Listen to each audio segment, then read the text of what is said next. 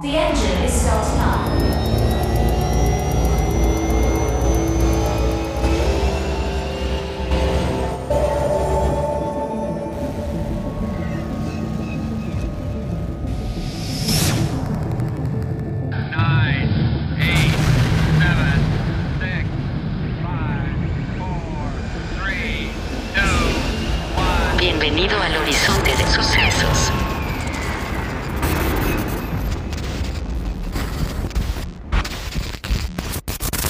Mi hermano Camel, ¿cómo estás el día de hoy? Bien, muy bien. Después de una semana tan intensa, ya casi Navidad, pero bien. ¿Tú? Yo también, muy bien, eh, bastante emocionado por el episodio de hoy. eh, pero cuéntanos, ¿a quién tenemos de invitado? Hoy tenemos a nuestro segundo invitado de este podcast. Un gran honor que nos acompañe el señor Andrés, el señor Mr. X, la cara de Top Comics. ¿Cómo estás? Estoy muy bien, muy bien, este, listo para platicar. es mi especialidad. Bueno, tenemos aquí a, a Andrés, a Mr. X, porque pues queremos hablar de muchas cosas que tienen que ver con la ciencia ficción. eh, además de los cómics, los superhéroes. eh, y qué, qué papel tienen hoy en día esto, ¿no? Entonces, si les parece bien, partamos desde el principio. ¿Qué onda con Top Comics? ¿Cómo empezó este, esta relación de amor, dirías, con los cómics? Em, pues Top Comics inició ya hace casi 10 años. Ya, ya tiene un rato. Sí, cada vez que me veo al espejo digo, sí, ya me falta más pelo. Bueno, Pero sí, no quería eludir, pero a los presentes. exacto, exacto. Pero pues ya tiene mucho tiempo que inicié este canal, 10 años se dice pronto, porque aparte yo me siento casi como cuando tenía 15. O sea, me siento igual, no físicamente tanto, pero siento que eh, como que ha sido poquito tiempo. O sea, como que pasaron dos años y ya volteo y digo, no, chale, sí, ya pasó un buen de cosas. Pero pues los superhéroes siempre me gustaron desde niño. eh, me disfrazaba de Batman, me disfrazaba de Spider-Man, de Robin. Pues fíjate que em, cuando yo empecé a entrar más a los cómics, estaba muy de moda Civil War en los cómics. Y estaba Blackest Night también en DC Comics. Y era una etapa, digamos, como de renacimiento de los cómics donde estaban cobrando mucha fuerza. Eh, a la par estaba la película de Dark Knight, estaba la película de este mm, de Iron Man 1 y empezaban como a, a forjarse estos universos cinematográficos y ya de ahí eh, pues me arranqué, seguí adelante, eh, de alguna manera como que me clavé demasiado y terminé ya disque siendo experto en cómics, pero yo siento que no soy experto en nada, pero la gente dice que soy experto en cómics. Es que esa necesidad de siempre ponerle una etiqueta a algo, ¿no? Realmente. Entonces, eh, y llevas ya casi 10 años en esto. Y después aparece El Camino del Héroe, que también es un proyecto, tengo entendido, de que realmente lleva años, ¿no? ¿Cómo nace esta idea? Y después, ¿cómo fue ese camino para construir esta idea? Em, pues realmente yo cuando iba a las convenciones no me gustaba que me dieran cómics que yo no había hecho, me daban cómics de Batman, de, no sé, de Capitán América, de Iron Man y era como, pero al inicio sí me sacaba mucha onda porque yo era un fanático que quizá yo llegaba a, que me firmaran los dibujantes o los escritores y cuando a mí me llegaban con uno decía, güey, pero yo no hice nada aquí, o sea... Nada, o sea, no tengo nada que ver.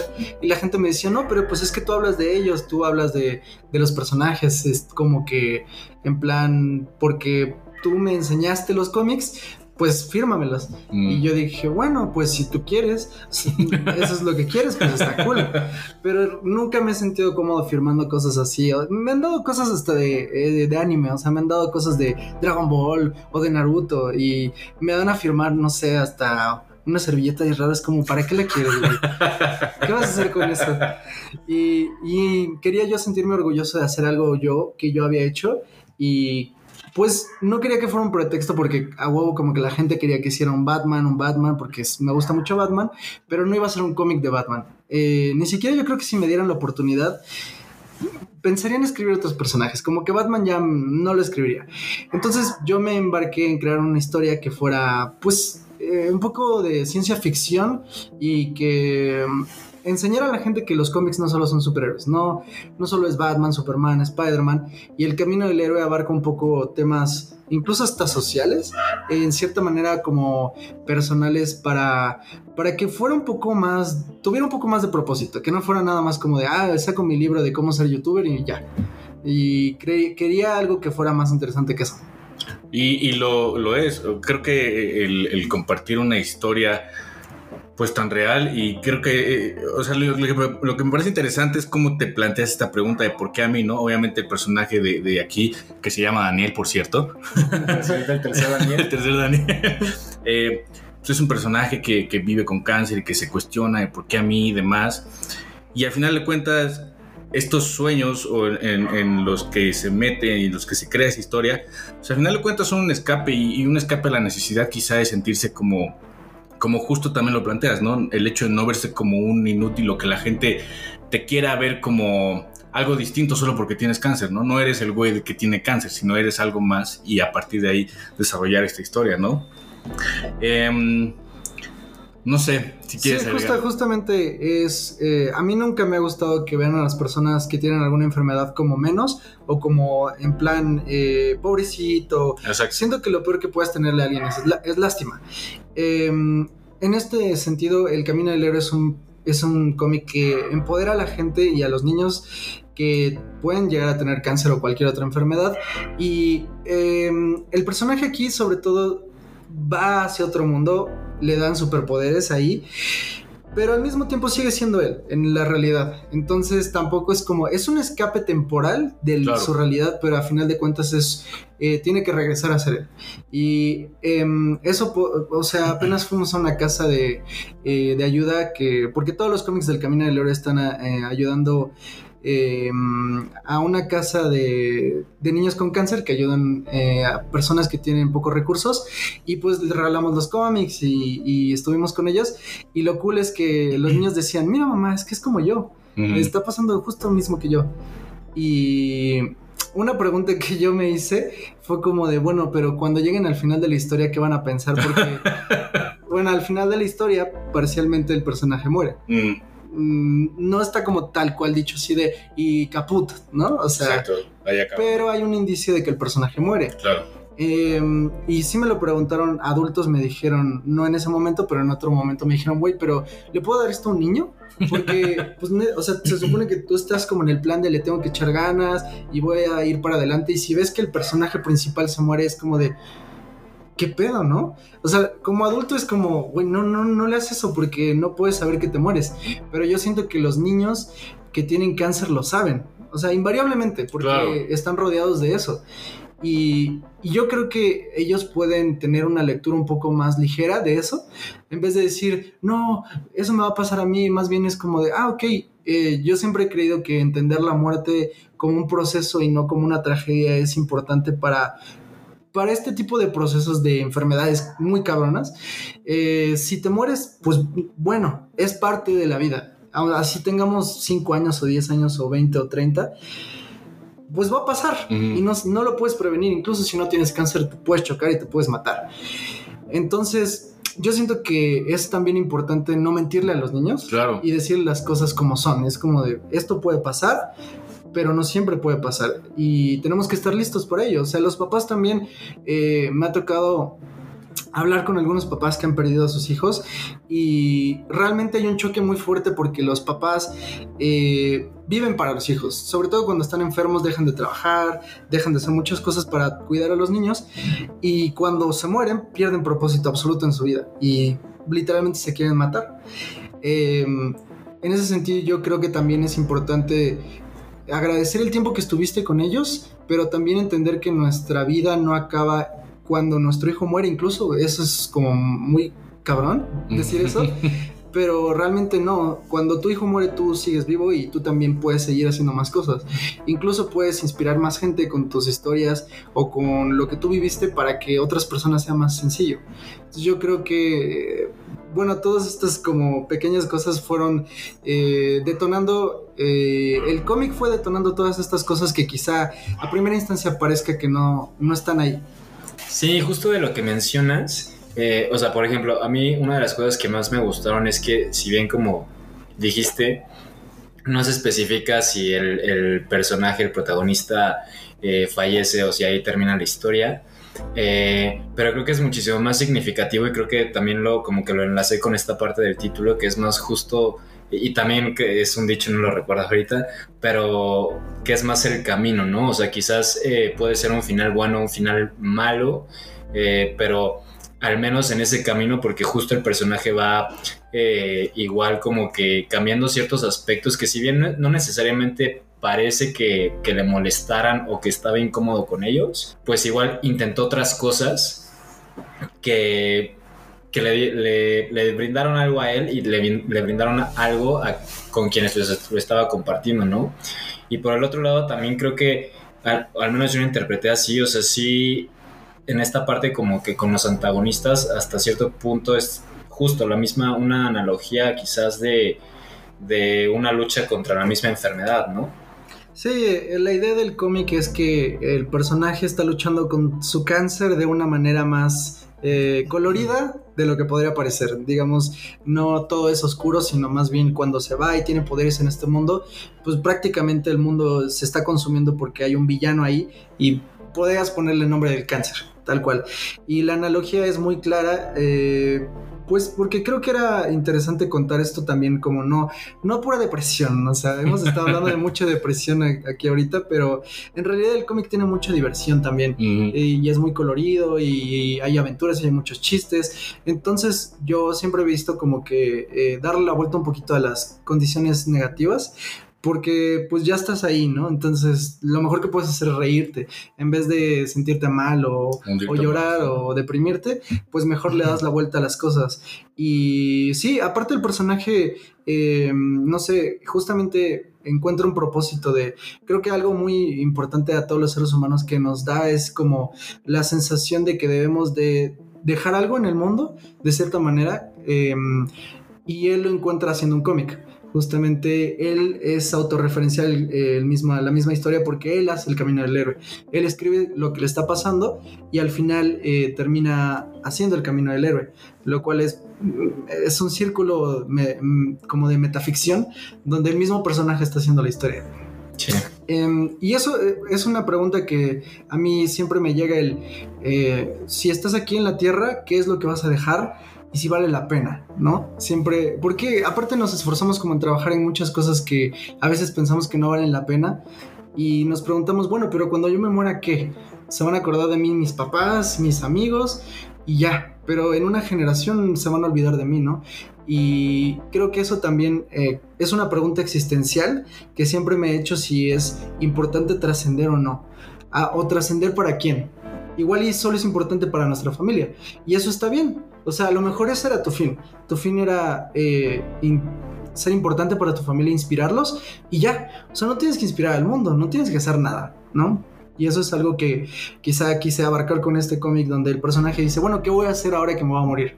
Eh, escribir un libro, voy a, no sé, saltar del, no sé, del paracaídas. Em, y bueno, puede, puede ser cualquiera de esas opciones, ¿no? El personaje escoge un camino y ese es su, su destino. Y tengo otra duda. El personaje tal cual, el diseño, porque el ilustrador fue una persona aparte, ¿no? Sí. Pero tengo duda, eh, por ejemplo, si hay alguna como una referencia a algún otro personaje en cuanto, en cuanto al diseño de, de los mismos personajes. Eh, quizás en el villano podré encontrar alguna, pero. Y en el protagonista también, pero eh, igual es más sobre un manga que igual ahorita está mucho en, en auge, que es My Hero Academia. Entonces no sé si por ahí hay alguna eh, Pues- referencia o qué. voy a tirar un poquito, pero el, el- me han dicho que se parece al de Cañitas, el, el villano. No lo había pensado, ¿sí es cierto? es una buena referencia. Carlos Trejo nos inspiró. Pero fuera de eso, eh, la verdad es que el cómic es como una mezcla de toda la cultura popular. Eh, tiene de Matrix, tiene del Señor de los Anillos, tiene de superhéroes, de Shazam, incluso hasta hay personajes dentro del cómic. Está Batman, está Superman, está Capitana Marvel, eh, Watchmen, no sé, o sea, todo está ahí. Eh, por ejemplo, el mismo hecho de que eh, al final la madre descubre el cómic que escribió el hijo es como una referencia a Watchmen, cuando Rorschach, eh, después de que parece que eh, se va a ocultar toda la verdad acerca de cómo salvaron al mundo los vigilantes, Rorschach manda su diario a un periódico y, lo recoge alguien. Y justamente en historias posteriores, eh, este diario de Rorschach tiene mucha importancia porque narra cómo realmente los héroes son los villanos. Y mm, hablando sobre los eh, My Hero Academia, la neta yo no la he visto, pero el dibujante sí es fanático del manga.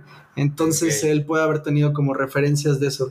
Y como realmente es como de, pues sí, si tú, a ti te nace hacer eso o, o te nace como tener esa referencia está bien. Nunca fue como, no quiero que sea así y así y así. Realmente fue una colaboración y él como es muy apegado al manga, pues los diseños del cómic tienen mucho que ver con eso. Sí, también justo noté eso. Y, en- o sea, en este sentido, ¿qué tan fácil es como tener este tipo de colaboraciones de, eh, o sea, tú formar, crear toda la historia y que alguien más, pues la, al menos en la parte como que gráfica o en la parte de la ilustración, la plasme?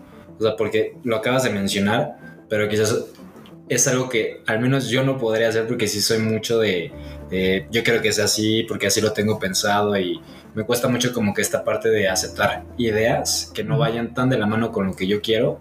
Pero en ese aspecto, ¿cómo fue para ti este proceso? ¿Cómo, cómo conociste a, no recuerdo el Se nombre, llama Kederlevo. ¿Cómo lo conociste? Eh, ¿cómo, ¿Cómo empezaron a, a pelotar esta idea? ¿O cómo fue ese proceso? Pues yo creo que cuando hace... eh, en la vida creo que no puedes hacer nada solo. Es súper Mm. complicado. Pero también lo más difícil es colaborar con alguien. O sea, es lo más complicado. Las relaciones, las relaciones personales son lo más complicado. Eh, dicho eso, yo creo que eh, tienes que rendirte un poquito. Sobre todo, yo, yo también soy controlador, así, obsesivo, de que no es que si no es así, no me gusta. Pero también como que eh, no vas a llegar a ningún lado haciéndolo solo. Yo no soy buen dibujante, es dibujo horrible. A lo mejor lo mío es la narrativa. Entonces la colaboración es importante en cuanto a que tienes que encontrar a alguien que te aporte. Y saber que puedes hacer algo mejor que él, pero él también puede hacer mejor que tú. Y por ejemplo en el cómic, eh, al inicio sí fue muy difícil porque yo quería imponer mi estilo de cómo quería narrar la historia y él eh, no lo estaba logrando. Visualmente estaban habiendo páginas que no estaban funcionando y nos estaba quitando mucho tiempo. Entonces lo que yo hice fue más bien adaptarme a él y decir, ok, ¿qué le sale bien a él? A él le sale muy bien este, hacer eh, páginas muy explosivas, con muy pocos paneles, pero con mucha acción. Entonces nos vamos a enfocar en eso, le vamos a dar acción, le vamos a dar menos paneles, mmm, diálogos más dinámicos y en vez de yo pelearme con él y decir, no, voy a hacer lo que yo quiera y voy a hacer lo que a mí se me dé la gana, más bien es como que mejor combinemos lo que nos sale bien y lo que no te sale bien, pues no vayamos por ahí porque no vamos a acabar. Eh, y pues eh, la verdad lo encontré en Instagram, un amigo me dijo, es que mira, está bien, eh, es un amigo, igual y te gusta lo que hace. Vi su Instagram y dije, ah, sí, está súper chido. Yo soy mucho de clic así inmediato de, ah, si me gusta, chido, y si no, bye. Y pues la neta tuve suerte porque sí se rifó muchísimo para hacer el cómic. Eh, hacer el cómic nos costó más o menos entre dos y tres años. Sobre todo por la pandemia, no es que no estuviera listo a veces, pero es que eh, la editorial no lo quería imprimir porque estaba insegura si eh, las tiendas no iban a estar abiertas, si no iban a vender cómics y cosas así. Entonces se retrasó muchísimo el proyecto. Pero finalmente pues ya salió. Bien o mal, ya salió ahí.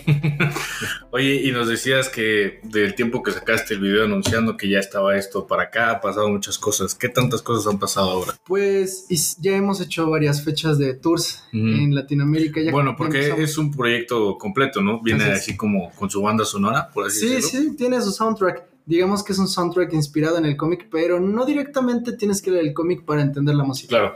Es como algo eh, paralelo que van en, en la misma dirección, pero no están vinculados 100%.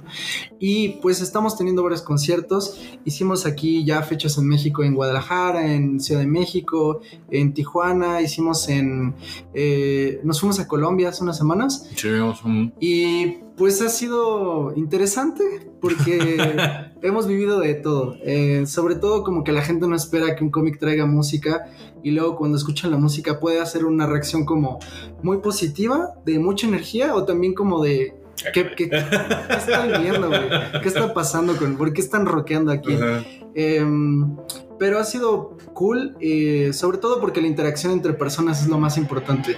Como les digo, eh, eh, las relaciones personales son lo más importante que tenemos y cuando la gente ha visto el proyecto como que se, se emociona más que cuando simplemente lo ve en internet. Claro. Que es cool, pero eh, por eso la gente va a los conciertos. A pesar de que los conciertos estén grabados en muy buena calidad, no va a ser lo mismo a verlo en un concierto en vivo No. y el concierto en vivo transmite muchísimo más. Em, y pues hemos ya llevado el cómic a muchos lugares y, y las reacciones han sido muy diversas. Ha habido mucha gente que, que me, me agradece porque también ha cruzado la enfermedad o porque su familiares ha cruzado esa enfermedad. Em, otras personas que me dicen, es la primera vez que voy a un concierto rock. Y eso es como de, güey, qué chingón. o sea, que yo sea tu Mm. primer concierto rock es, es un halago grandísimo. Entonces he, he vivido mucho también, he vivido momentos difíciles en cuanto a que mantener el canal y seguir haciendo conciertos y este, promocionar el cómic es muy pesado. Eh, es una tarea casi imposible el estar yendo de viaje a Colombia y seguir editando videos y escribiendo videos y haciendo cosas. Em, pero pues ha sido enriquecedor. Yo creo que es padre. Si, si alguien, alguien en el mundo quiere hacer algo, hágalo. Eh, no hay nada que lo detengan porque pues yo no, no, no vengo de ningún lado en específico, así como para que alguien me haya dicho, ay, te voy a regalar a hacer tu cómic, o te voy a dar dinero, o te voy a dar la oportunidad. Pues no, realmente yo me fui abriendo las oportunidades. Yo no conocía a nadie de Planeta, no conocía a nadie de la editorial, no conocía al dibujante. O sea, esto es, es ilógico que se haya hecho. O sea, realmente. Pero a final de cuentas se hizo y mm, pues sí, es, es lo único que me queda como, pues ya lo intentaste y está bien. Eso es el punto. Oye, y también en ese sentido, que igual acabas de compartir un poquito, pero qué tan difícil es, eh, por ejemplo, a las personas que llegan a escuchar es- este podcast y que tengan esta como curiosidad de hacer algún cómic, etcétera, qué tan complicado es meterse en ese, en ese universo. Pues realmente no es tan complicado, más bien es como estudiar un poquito. Siento que mucha gente cree, hay muchos chavos que me dicen, es que yo quiero trabajar en Marvel. y es como, es que yo tengo una super idea de lo que quiero hacer con Spider-Man. Y es como de, y luego, ¿qué quieres que haga yo, no? O sea, yo, una, no trabajo en Marvel. Yo, o sea, yo me daría mismo trabajo a Marvel a mí si pudiera, ¿no?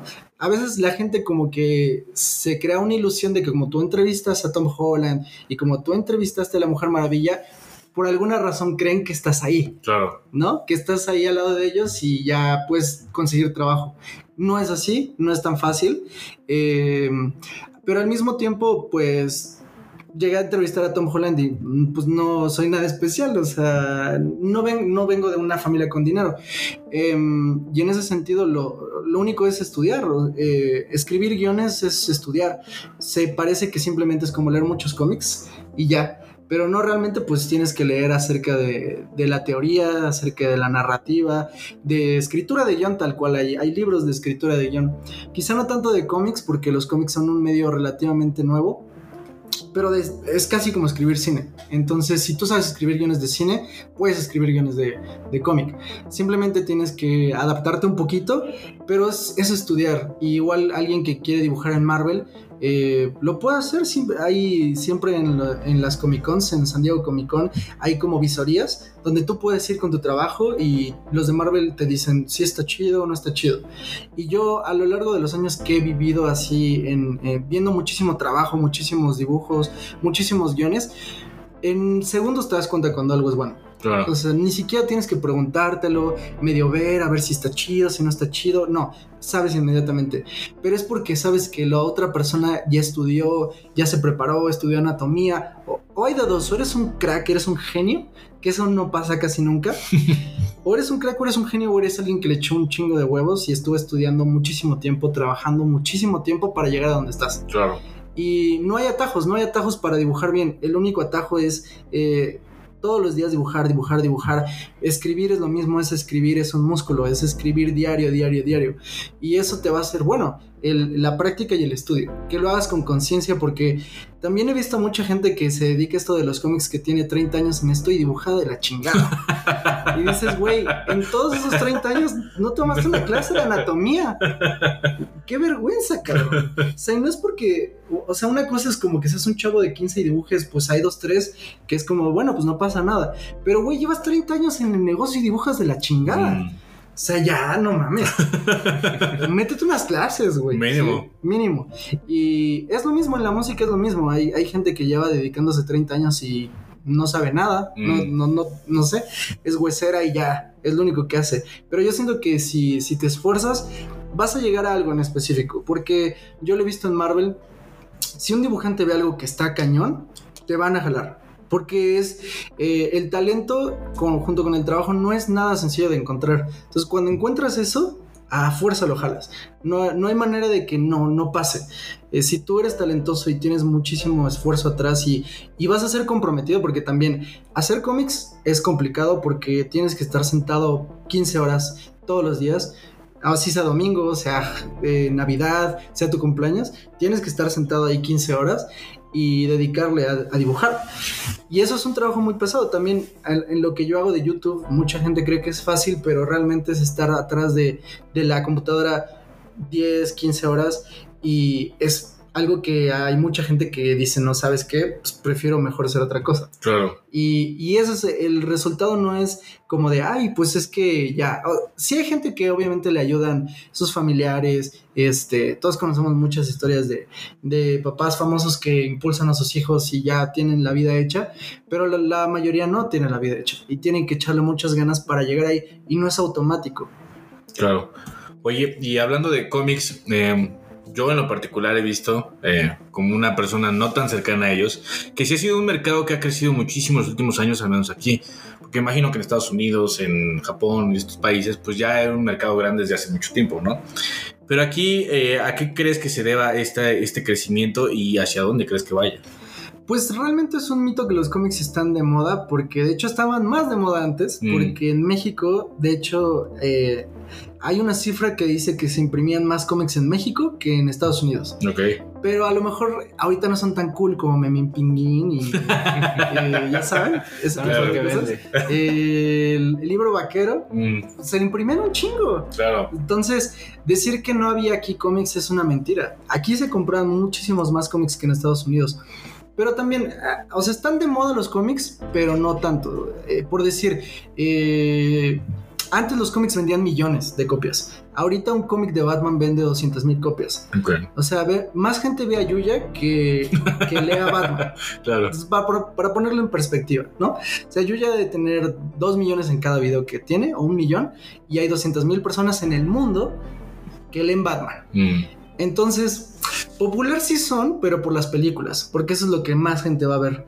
Pero realmente los cómics no son tan populares, de hecho están a la baja. ok. Eh, tienden a ir a la baja ahorita porque aunque a la gente les gustan los cómics, no leen los cómics. Más bien es como de, ah, pues está cool, compro la playera, compro el póster, compro esto, pero no leo el cómic. O sea, es más el mercado que lo envuelve que el cómic tal Sí, cual. Y el Hollywood, pues, eh, la cuestión de por cuál Hollywood ha hecho tantas películas de superhéroes es porque los superhéroes tienen como 60, 70 años de historia y lo único que tienes que hacer es leerlos Mm, y ya tienes la historia hecha. Se- y por eso ahorita los cómics, si se dan cuenta, son muy parecidos.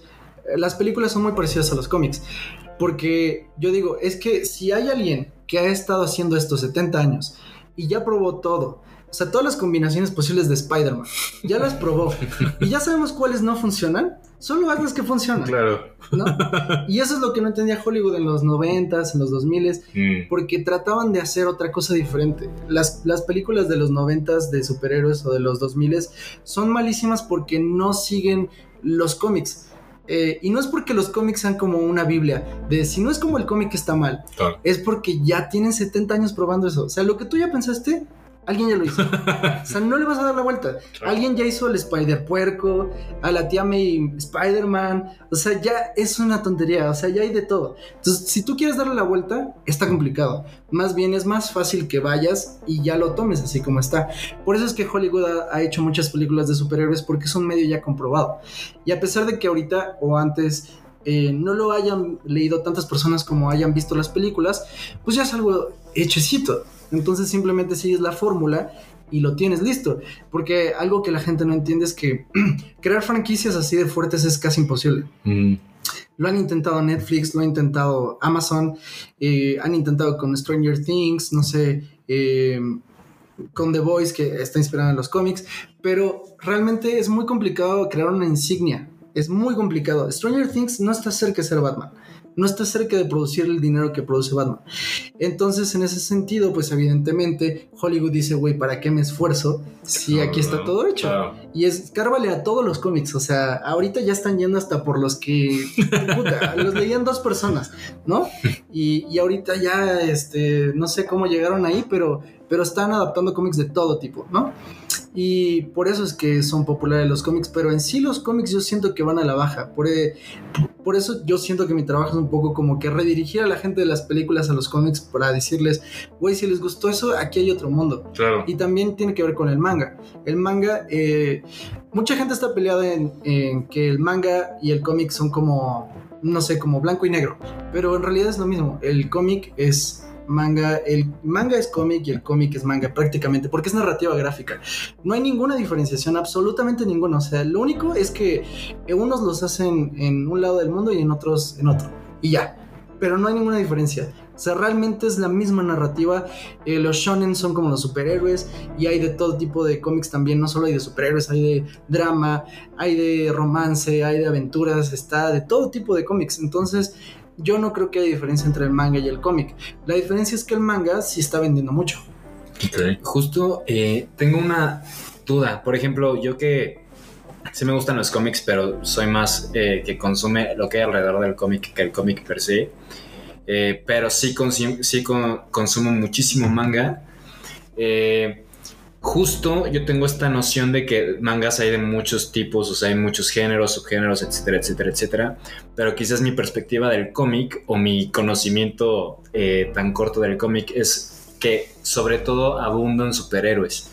Y sobre eso, o sea, justo qué papel tienen los superhéroes dentro del cómic, fuera, más allá de- del tema de- del cine, de la televisión, etcétera, enfocándonos solo en el cómic, qué papel tienen eh, sobre los demás géneros, sobre los demás temas que se tocan.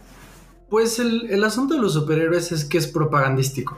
Es la verdad. Y si tú lees, lees cómics de Estados Unidos, vienen con propaganda de únete al ejército. o sea, hasta el, hasta el Capitán América. O sea, el Capitán América es la Sí. insignia de Estados Unidos. Claro.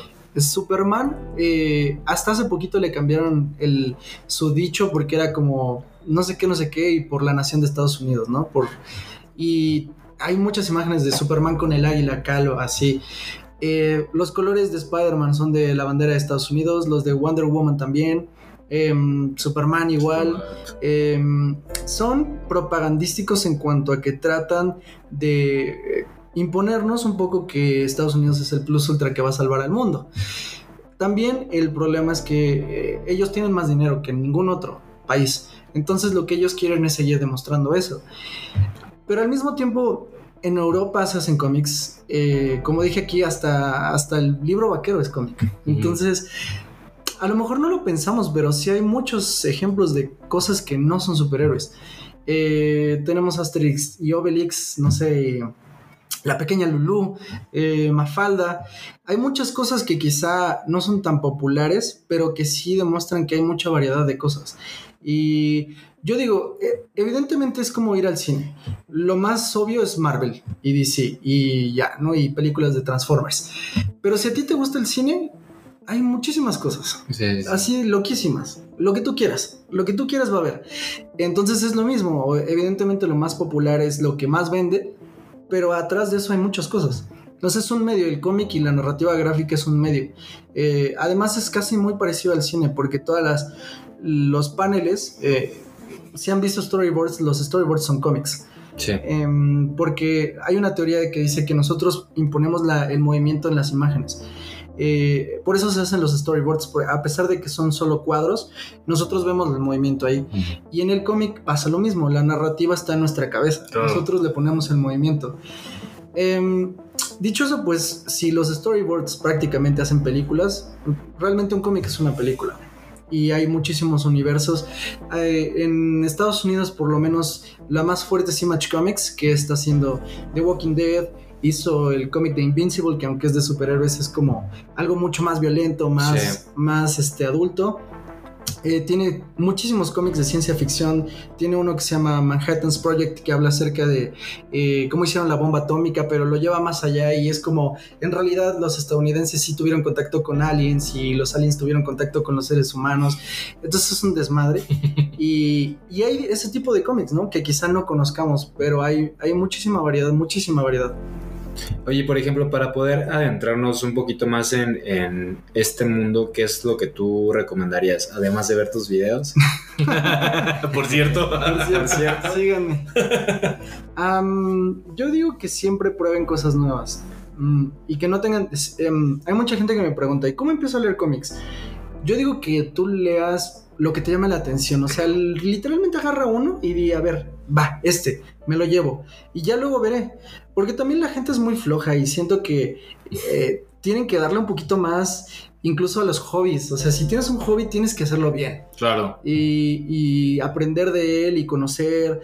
No nada más te quedes como con lo que digo yo, sino realmente investiga y ve más cosas. Mi, mi tirada siempre ha sido que si ven mi canal es, es como una entrada o como una opinión, pero no quiere decir que sea la ley. Simplemente es como de, pues, esto es el inicio. Realmente hay mucho atrás y a mí me han achacado mucho. Es que no hablas del cómic latinoamericano y es que no hablas del cómic mexicano, pero tú haces cómic mexicano. Es como, güey, ¿Cuál industria? Aquí en México no hay nada, ¿no? O sea, hay un güey que hace tres cómics y después ya no hace nada en seis años y ya, ¿no? Eso es una industria.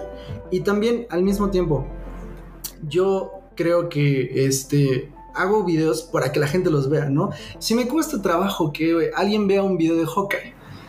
O sea, que alguien, ¿qué voy a hacer de Mafalda? O sea, no, la neta, la gente no lo va a ver. Mm, Yo creo que también es como abarcar la cultura de una manera divertida y es como un primer inicio, o sea, yo soy como el primer paso y porque tengo un canal también que habla de cine que se llama BSX y hablo acerca de música, de Guns N' Roses, de ACDC, de Red Hot Chili Peppers, también hablo de películas, pero pues sí, es, como lo más popular, pero tiendo a... Es como el primer paso, Eh, o sea, si me conoces a mí, te voy a guiar hacia algún lado. O sea, te voy a hablar de algún tipo de filosofía, te voy a hablar, te voy a meter a huevo algo, ¿sabes?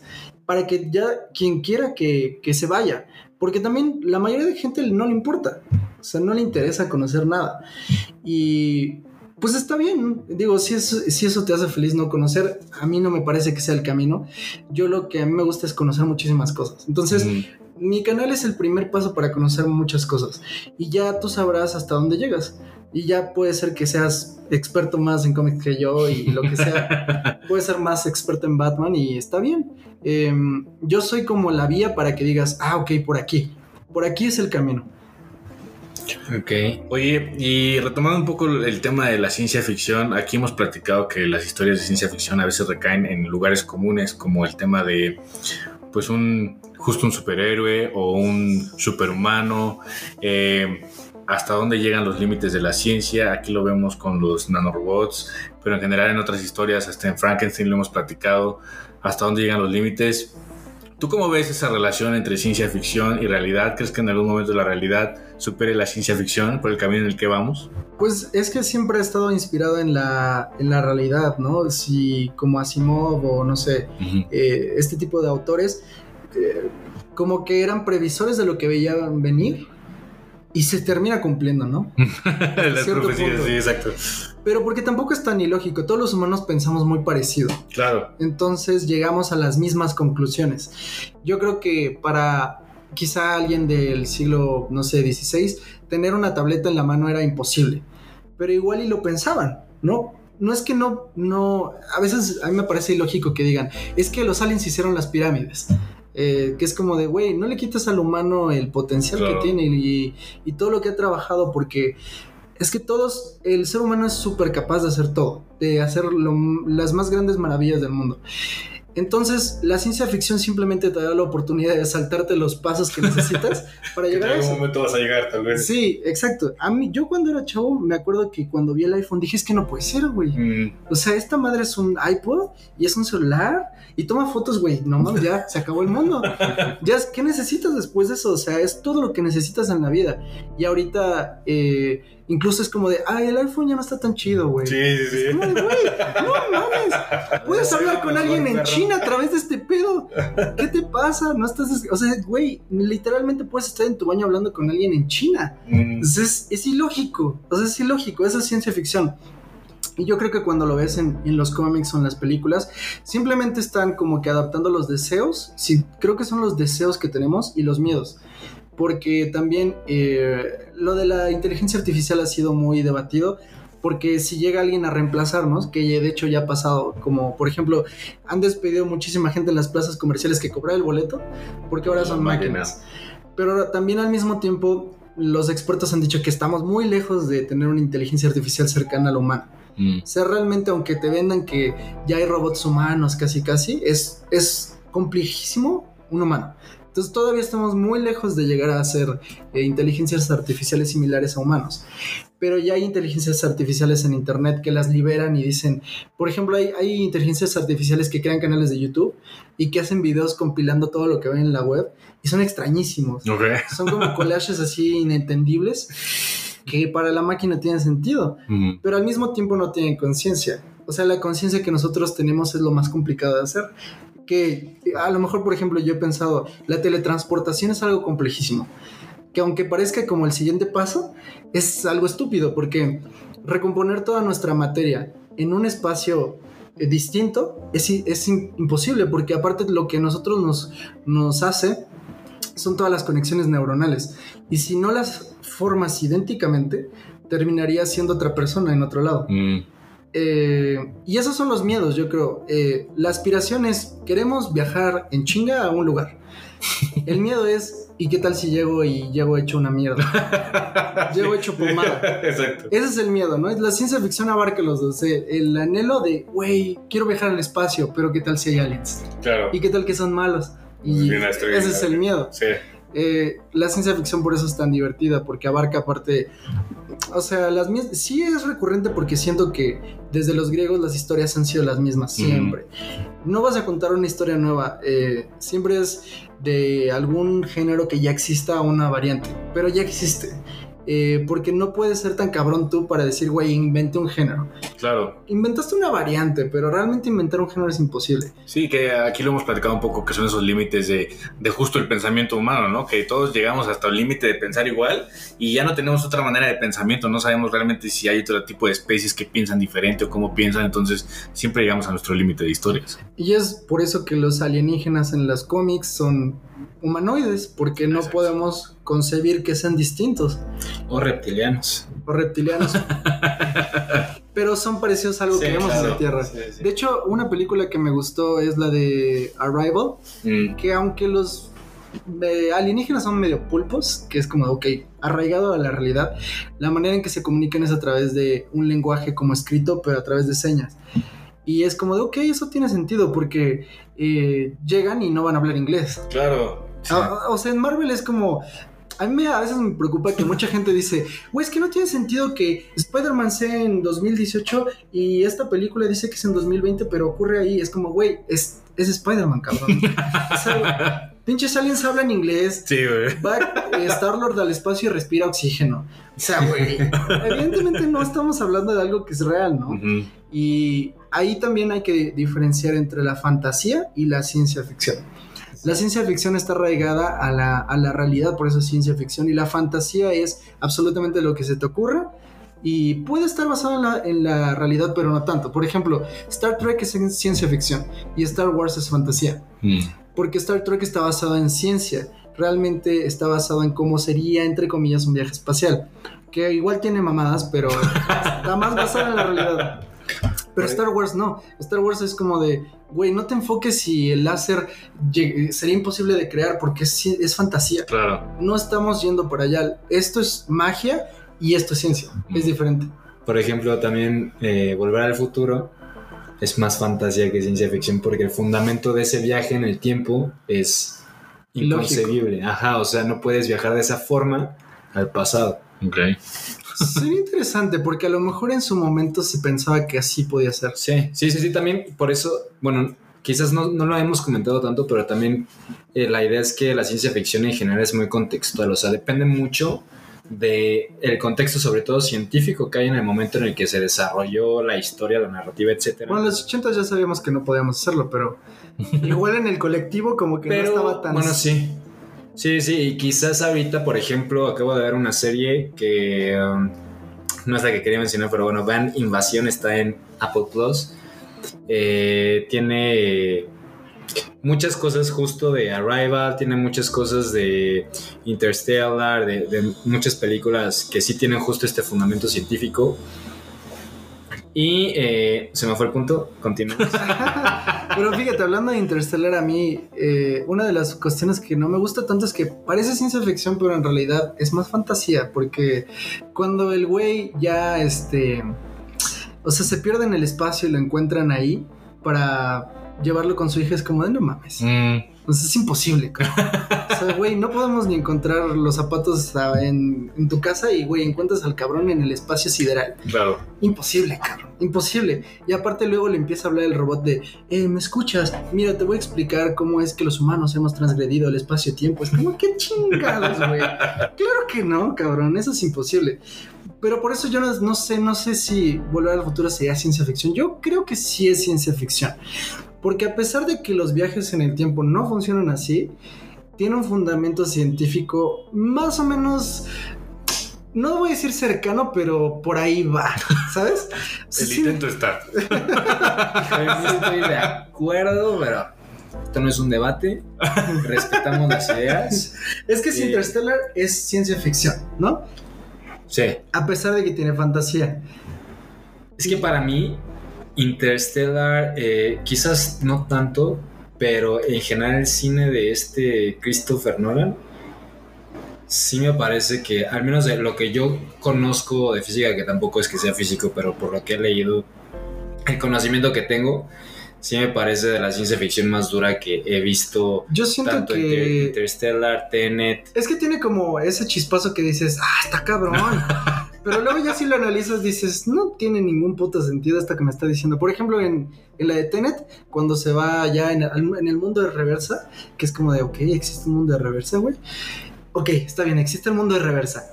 Ningún fundamento existe de que podamos ir a un mundo de reversa. Pero bueno, ahora resulta que el oxígeno está invertido. Es como, güey, no hay ningún fundamento de que si vamos para atrás el, el oxígeno está invertido, güey. Y además, aun cuando tuvieras tu máscara de gas, todo tú estás en un espacio. Sea, no es como que tienes una capsulita donde tú puedes estar en, eh, viajando en tu propia dimensión. O sea, él ya está en la dimensión. Aunque se ponga oxígeno, ese oxígeno funciona igual que el de afuera. No hay un fundamento para que pueda respirar oxígeno en el mundo de reversa. O sea, tal cual en ese punto específico de respirar oxígeno, no, no sé, pero sí tiene un fundamento científico que justo eh, explica Stephen Hawking. Si bien no lo, no lo explica o no lo lleva al punto que lo hizo Christopher Nolan, sí, Christopher Nolan, que pues por eso es ficción, sí tiene esta parte de, no me acuerdo si fue en la teoría del todo o en el gran diseño, que este Stephen Hawking habla de las líneas temporales y eh, las líneas psicológicas de tiempo, etcétera. Y justo el, concepto que creo que explica o que intenta explicar o expresar Christopher Nolan es el principio de la entropía, que es justo, te lo explica con, este, con estas flechas temporales eh, Stephen Hawking, que si bien nosotros eh, tenemos solo una conciencia, una perspectiva de lo que es el tiempo y que lo vemos hacia futuro, o sea que es lineal, que eso es nada más por nuestro punto de vista, o sea, Ujú. que necesariamente, y también hablando del espacio-tiempo, pues hay otras cosas que pues no hacen mucho sentido, porque pues al final el tiempo no va separado del espacio, sino que es el conjunto. Y te dice este güey que al final, justo la- las, las flechas temporales y las, flecha- las flechas de tiempo psicológicas, pues nos hacen ver el- esta perspectiva del tiempo.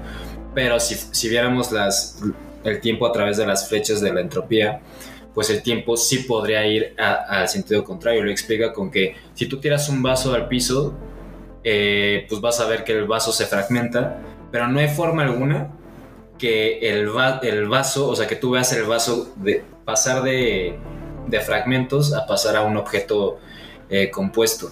Y esto tiene que ver con que, pues, la, la- la ley de la entropía o el concepto de la entropía o teoría, no estoy seguro cuál de las tres es, eh, es que to- todo es un poquito parecido a, a- la ley de, de Murphy, una de las leyes de Murphy, que todo, todo, nosotros tendemos a ver todo eh, con una... eh, Dirección. con una dirección hacia, hacia el desastre, hacia... No es desastre el- eh, la palabra que estoy buscando, pero bueno, es similar. Entonces, todo a, a través de cómo va pasando el tiempo, todo tiende a volverse pues más desastroso, o sea, vuelve, hay más Tiende al desorden, energías. en teoría, Ah, exacto, ¿no? Más exacto. o menos. Lo que pasa es que igual el, el concepto de desorden es humano. Entonces, es como el desorden en relación a quién, al humano.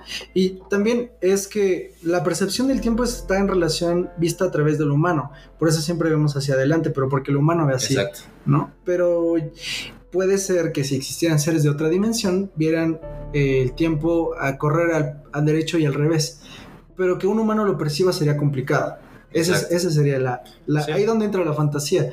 Porque a pesar de que puede existir que eh, un ser perciba eh, el futuro y el presente al mismo tiempo, que es esto como de las dimensiones. Por ejemplo, alguien que está en la primera dimensión no puede ver la segunda y alguien de la segunda no puede ver la tercera y de la tercera nosotros no podemos ver la cuarta. ¿No? Y los de la cuarta no pueden ver la quinta y así, porque estamos en nuestra propia dimensión. Entonces es idílico pensar que nosotros podríamos ver eh, eso, ¿no? Porque seríamos ya como súper poderosos. Sí. Es, ahí es yo donde creo que entra la fantasía, que está bien, ¿no? Es parte de la ciencia ficción. eh, centrarse como en un concepto y decir, bueno, pero vamos a ver qué pasa. ¿No? O sea, también si todo fuera muy... eh, Grant Morrison que escribía Batman decía, si te estás preocupando por a cuánto inflaron las llantas del Batimóvil, eres un imbécil. Porque, güey, ¿a quién le importa? Mm. Lo importante es la historia, ¿no? No, no si, si es lógica o no. Sí. Hablando de Batman, bueno, ya lo mencionaste varias veces, pero además de Batman, ¿qué otro, cuáles son tus personajes favoritos? A mis superhéroes favoritos está Spider-Man después de Batman. Batman es como el número uno, pero Spider-Man está en el segundo lugar. Después está Superman y Linterna Verde después. Ok. ¿Por qué? Bueno, eh, justo no tengo un top tan largo. Mi top 2 de superhéroes americanos, gringos, es el mismo, es Batman y Spider-Man, pero, o sea, creo que son de los dos más comunes, ¿no? Porque, eh, digo, Spider-Man creo que porque es un, un poquito más relatable, tal vez, o sea, que es más Cercano. eh, cercano, pero Batman sí me... Mm, yo creo que es una respuesta sencilla. Spider-Man y Batman tienen las mejores historias de todos. Las mejores películas, las mejores historias, los mejores cómics. Tú puedes eh, leer todos los cómics del mundo eh, de superhéroes y te puedo asegurar que no vas a encontrar cómics tan buenos como los de Batman y Superman. Entonces, invariablemente, con una buena historia te enganchas. Y ha- hay algo muy raro en Spider-Man, yo creo que más que Batman, que es raro encontrar una historia de Spider-Man que sea aburrida o que sea eh, incómoda, molesta. Como que todo el tiempo cuando estás leyendo Spider-Man o viendo una película de Spider-Man te sientes como, como en, en zen, como en casa. Es como de, ah, eh, lo conozco, me siento bien, me siento relacionado. Eh, y, y con esa característica que es muy fácil escribir historias de Spider-Man, pues las mejores eh, cómics de superhéroes es- son los de Spider-Man y los de Batman. Entonces cuando vas a ver, por ejemplo, ¿por qué Batman es el favorito? Ay, porque Christopher Nolan hizo tres películas bien chingonas. y pues de Daredevil apenas llevamos una serie, ¿no? Y a lo mejor si ves más lejos, Capitana Marvel tiene una película medio meh. Entonces obviamente más gente va a preferir Batman, ¿no? Y, y eso eh, hace que más personas hagan mejores historias, porque obviamente para hacer una película de Batman tienes que tener cierto mérito. Y entonces ahora contratan a eh, Matt Reeves, que va a hacer una super película de Batman, y va a seguir esta tendencia a que las películas de Batman estén chingonas. En cambio, hay otras que pues dicen, bueno, pues con que salga, ya está bien, ¿no? Lo vamos explorando. Sí, el Transformers, pues no sé, vemos, a ver qué hacen, porque no hay esa exigencia Sí. no hay esa exigencia de ser una historia cabrona. Entonces, no hay tantas buenas historias. Oye, y en este sentido, ¿qué team eres? Tanto, si quieres, separemos cómic y quizás cine, televisión, eh, Marvel o DC. Yo soy más DC. ¿Sí? 100%. Pero ¿en los cómics o en ambas? Eh, en ambas, sí. O sea, yo sé que son un desastre a veces, DC, pero es mi desastre. Es como mi familia disfuncional. Me gusta así. Que no funciona a veces, pero cuando funciona es chingón. Mm. Porque Marvel es aburrido. Es como de a la segura, pero qué aburrido ir a la segura, güey. Si no te va a mentar la madre nadie en la fiesta familiar. ¿A qué vas? Si no te vas a pelear por el terreno, ¿a qué vas? Exacto, es, es lo divertido. Además, DC igual, yo siento que tiene las mejores historias de superhéroes. Que Marvel no ha logrado por siempre estar en esa zona de confort. Y DC es como de, güey, ¿qué se te ocurre? Eh, no sé, que el Joker viola a alguien, güey. Toma dinero, güey. Super sí, güey. Por. O sea, y Marvel jamás haría eso. Sí. Sí, se, se, se pone en un freno. Sí, que No, justo se ve mucho en Batman, ¿no? O sea, como que esta historia que para mí Batman no es tanto un héroe, sino es más un antihéroe, ¿no? Bueno, No tanto porque eh, la definición del héroe es alguien incorruptible y Batman es incorruptible. El antihéroe serían, por ejemplo, Punisher o Venom que sí hacen el bien, pero también roban, también matan, ¿no? Eh, Batman no hace eso. Entonces sí es un héroe tal cual. Yo lo, yo lo veía así como por un sentido de justo, valga la redundancia, la justicia. O sea, que quizás no es tanto como... Si bien en, a grandes rasgos puede ser como que una justicia general, eh, pues creo que lo que más persigue es pues saciar ciertas necesidades morales eh, individuales. Sí, porque es la dualidad del personaje que no sabe si está loco o, o no, eh, o, o la misma esta disyuntiva de si él está creando sus propios villanos, eh, que al final de cuentas nunca lo vas a saber porque así es como una, ¿qué es primero, la gallina o el huevo? ¿El Joker o Batman? ¿Quién creó a quién? Pero al final de cuentas necesitan existir ambos. Sí. Y pues es lo que hace las historias divertidas. Si acabara con el crimen sería como de, bueno, pues lo logró. Pues fin. Pues se acabó, ¿no? Oye, ¿qué esperas ahora con eh, todo el hype que está surgiendo alrededor de Spider-Man? Ah, pues muchísimo. Altas expectativas. Altísimas expectativas. Yo espero que esté buenísima. Y ya mañana por fin la veo. Y espero que salgan los tres Spider-Man. Si no, no sé qué va a pasar. Van a destruir los Cinépolis. Sí, la- se van a madrear más que cuando intentaron conseguir boletos, ¿no? 100%. Yo creo que es un hecho que van a aparecer los tres Spider-Mans. Así que podemos estar tranquilos. Pero está bien, confiaremos en tu palabra, ¿no? Yo esperaría a Matt Murdock. Sí, también, también está por ahí confirmadillo. Oye, Yo no lo he visto, eh, por cierto. de las tres Spider-Man, eh, bueno, seguro hay más adaptaciones, pero es- de estas últimas tres de eh, Tobey Maguire, Andrew Garfield y Tom Holland, ¿cuál es tu... Tobey Maguire, ¿Ya viste? 100%. 100%, güey. ¿Tú eres Andrew Garfield? No, yo soy, o sea, creo que no tengo una favorita, o sea, creo que todas tienen sus cosas positivas y negativas. Eh, quizás sí me gusta, le tengo más cariño a la de Tobey Maguire, porque creo que es con la que crecí, Mm. pero ver esta escena de caminar a Tobey Maguire por la calle y peinarse, eso es malísima, esa sí me da... No sé cáncer. Pero, eh, pero en general las tres me gustan, o sea, ninguna me parece quizás mejor que la otra, o sea, creo que... Sí, definitivamente sí es mejor. La de Tobey Maguire. La de Andrew Garfield es como de... La, la segunda sí es terrible. Hay, hay dos películas que yo siempre digo, no, voy a verla. Me van a poner de buenas. Es Amazing Spider-Man 2 y Far From Home. Yo digo, güey, la voy a ver, me voy a divertir. Mm. Me termino emputando de una manera así de que, güey, pero estaba feliz, cabrón. ¿Por qué me hacen emputar? Pero qué necesidad. ¿Qué ne- Es que sí es catastrófico. ah. Ah, La de Far From Home no es tan catastrófica como la de Amazing Spider-Man, pero a mí no me gusta Far From Home porque todos son unos imbéciles. O sea, Tom Holland lo tratan como un imbécil, sus amigos son unos imbéciles, los bullies son unos imbéciles. Es como, güey, el bully es de bullying porque es, es, es chafa, es un bully chafa. Sí, sí, sí, Em, muy chafa. Así que sí creo que definitivamente si acaso la de Amazing Spider-Man 1 podría estar a la par de la saga de Tobey Maguire, pero y Homecoming también. Pero Far From Home y Amazing Spider-Man no. Entonces, Toby tiene dos películas muy buenas y ellos solo tienen una. Entonces, mm, yo siento que sí va ganando. Oye, ¿crees que esos límites, por ejemplo, el tema de los bullies y demás, tenga que ver con el contexto social en el que vivimos? Sí, O sea, no quiero ir al tema de la generación de cristal, Pero sí. pero se- se- es que lo hicieron muy tutti frutti. Mm, Como, ay, no es que todos son súper cool y súper inclusivos. Y está bien, no es que no tengas que ser inclusivo, pero no tienes que ser los personajes estúpidos. claro. Eh, le quita realidad a lo que es un bully. Flash Thompson es un personaje que es un abusador porque han abusado de él, su familia es disfuncional y eso lo ha llevado a él a ser así. Este personaje es un imbécil y, ni siquiera es un bully, ¿no? No tiene trasfondo, no tiene, no tiene carnita. O sea, todo, a mí lo que me molesta es que todos los personajes de Spider-Man tienen un trasfondo bien padre. Todos, todos, todos. Eh, todos tienen un por qué actúan así, cuáles son sus ideales, qué es lo que quieren. Desde Betty Brandt, que es la periodista más chafa, hasta Flash Thompson, que parece el amigo terciario que parece ahí, hasta Netflix. Todos tienen un viaje personal muy importante y muy profundo. Y que los ningunen como de, pues es el güey que está ahí. Porque realmente, ¿qué puedes decir de Flash? Nada, no sabes nada y no aporta nada.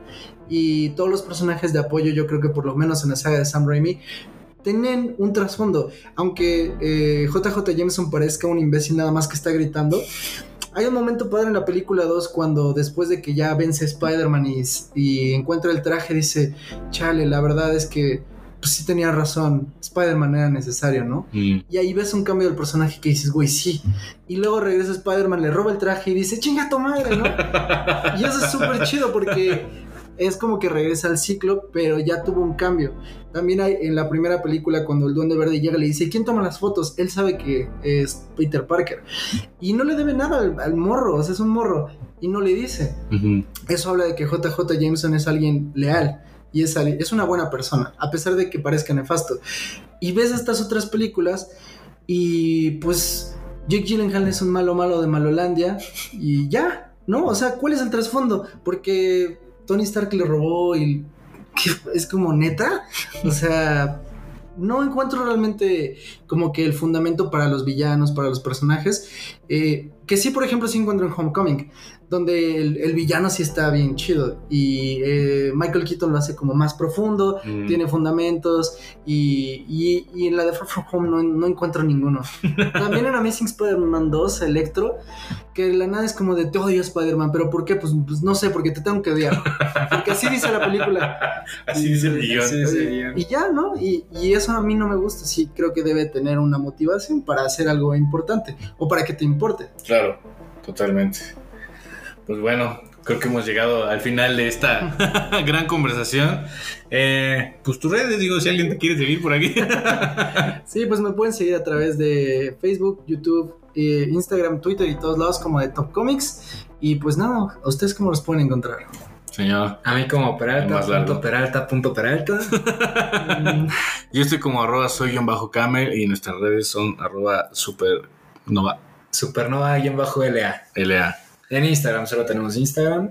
Y eh, los esperamos en la siguiente. Muchas gracias otra vez, Mr. X, Gracias, gracias. por, por venir, por contarnos un poco de, de tus proyectos. Eh, ¿En dónde podemos escuchar tu música? En La música Ah, en de- de- Spotify. del, cami- del Camino de Lore. En Spotify la pueden encontrar, es gratis, a diferencia del cómic.